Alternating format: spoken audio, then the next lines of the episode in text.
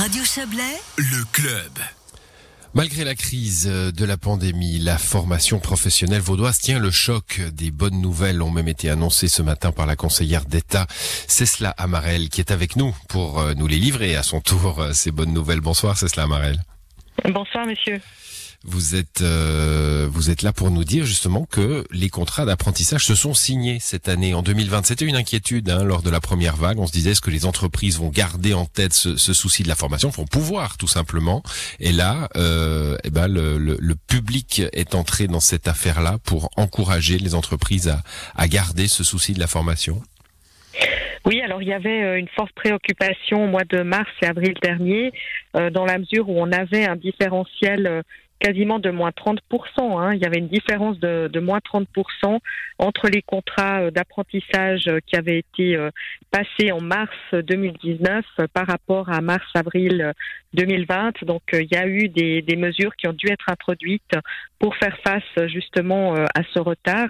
Et c'est la raison pour laquelle aujourd'hui on a communiqué pour dire que non seulement ces mesures ont été efficaces, mais qu'en plus nous avons rattrapé le retard et nous avons justement permis un résultat finalement supérieur au nombre de contrats hmm. signés en 2019. Alors on va on va les rappeler ces mesures. Hein. Il y avait notamment une aide euh, une, aide tout à fait financière hein, pour les entreprises qui qui engageaient des apprentis. Alors tout à fait, euh, Philippe Lebas, le département de Philippe Lebas et, le mien euh, ont débloqué une somme très importante, celle de, de 16 millions du fonds de lutte contre le chômage, pour euh, prendre en charge en fait euh, la moitié du salaire des apprentis de première année euh, des entreprises formatrices. Alors il y a eu plus de 3800 contrats qui ont pu bénéficier de cette aide et ça ça a été un élément déclencheur très important qui a été apprécié et qui a été source de mobilisation des entreprises formatrices. Et puis au-delà de mmh. cette mesure, il y a eu un couplage de mesures comme le, le prolongement du délai de signature des contrats d'apprentissage puisque normalement les contrats sont signés fin juillet, ils ont été euh, la date, le délai a été prolongé au 15 novembre et avec justement cette volonté de, pouvoir dire aux entreprises formatrices et aux apprentis qu'ils avaient jusqu'au 15 novembre pour signer ces contrats, qu'ils ne loupaient pas, euh, ils pouvaient gagner un peu de temps pour euh, pour se lancer quand même dans cette mmh. année d'apprentissage et d'autres encore d'autres mesures qui ont été réactivées à cet effet. On a chaque année hein, des, des, moments où euh, soit des entreprises trouvent pas d'apprentis, soit des apprentis, des apprentis pardon, ne trouvent pas d'apprentissage. Là, il y a une, une phase transitoire qui a, qui a été plus rapide, même plus, plus, enfin meilleure. Qu'il y a eu un couplage de, mesures qui ont été euh, très importantes. Euh, c'est vrai qu'il y a une mobilisation forte. Euh, les premiers signes aussi d'une meilleure orientation des futurs apprentis qui s'est fait ressentir parce que justement on est allé chercher les élèves plus que jamais on est allé chercher les élèves de 11e année pour euh, essayer de d'éviter qu'ils passent dans des dans des périodes qu'on appelle de transition, euh, c'est-à-dire qu'ils fassent un semestre de motivation, qu'ils fassent notamment mmh. l'école de la transition. On est allé les chercher vraiment à part euh, pour leur leur signifier qu'il y avait encore des places d'apprentissage, que ce soit au niveau de CFC ou au niveau des, des AFP. Et puis on a essayé de rendre l'apprentissage plus attrayant, notamment par la création de, junior teams.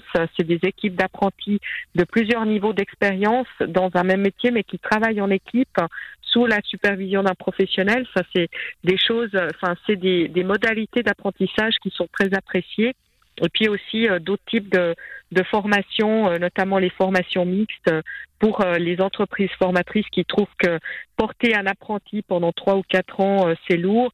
justement, le fait de mutualiser un peu les efforts permet à certaines entreprises de se lancer dans l'expérience de l'apprentissage avec des effets très bénéfiques. Hum, alors voilà pour ceux qui, qui, qui font un apprentissage, qui vont euh, se lancer, qui se sont lancés dans, dans cette euh, aventure de l'apprentissage. Il y a aussi la création de classes de 12e année, hein, pour ceux qui ont un peu plus de, de difficultés.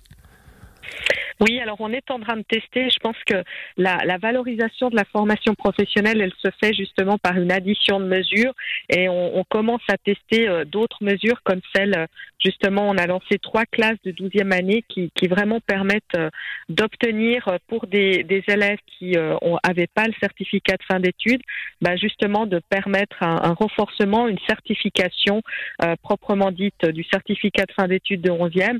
Et ça, c'est vrai que ça donne des perspectives à des élèves qui avaient un parcours scolaire euh, difficile. Et puis aussi la, le programme LIFT, puisque le canton de Vaud devient le champion en fait du programme LIFT, c'est-à-dire ce, ce programme qui donne à, à, des écoliers la possibilité de suivre des stages en entreprise. Et on sait que pour des élèves qui ont des difficultés, ben, c'est un stage qui, qui, débouche à plus de 60% sur la signature d'un contrat d'apprentissage. Mmh. Donc, si vous voulez, on est très content de l'efficacité de ces mesures, mais évidemment, on est aussi préoccupé par la suite parce que vous le savez, euh, demain devait avoir lieu le salon des métiers, qu'il eh a dû être annulé. Et puis euh, ça, c'est vrai que c'est un, une source de préoccupation parce que normalement le salon des métiers c'est le premier, euh, la première étape hein, de, de, de, pour les apprentis, le, le, fait de, de, connaître un peu les, les personnes, les entreprises formatrices. Donc c'est vrai que cette année 2020, 2021 est, est, aussi source de préoccupation et on va continuer le, le combat. Oui, ça veut dire qu'il faudra trouver des solutions. Alors, beaucoup de salons se font à distance aujourd'hui, en visioconférence, de façon virtuelle, que sais-je, pour, pour justement garder ce contact entre des jeunes en recherche de formation et, et des métiers qui, qui leur tendent peut-être les bras, mais il faut qu'ils se rencontrent. Oui, il faut absolument qu'ils se rencontrent. Vous savez, euh, c'est ce qui est aussi source de préoccupation, c'est que notamment les élèves de 10e et 11e font moins de stages euh, pratiques euh, ouais, plus compliqué de trouver des stages aujourd'hui, c'est plus compliqué. Les entreprises sont évidemment plus fébriles, donc les, on va venir avec des alternatives au salon des métiers et puis une alternative à ce stage. ça, c'est des communications qu'on fera dans le courant du mois de décembre, mais c'est vrai que ça, c'est un gros défi pour pour l'année à venir. Merci à vous, Cécile Marel, d'être passé dans, dans cette émission. Bonne soirée. Merci, bonne soirée.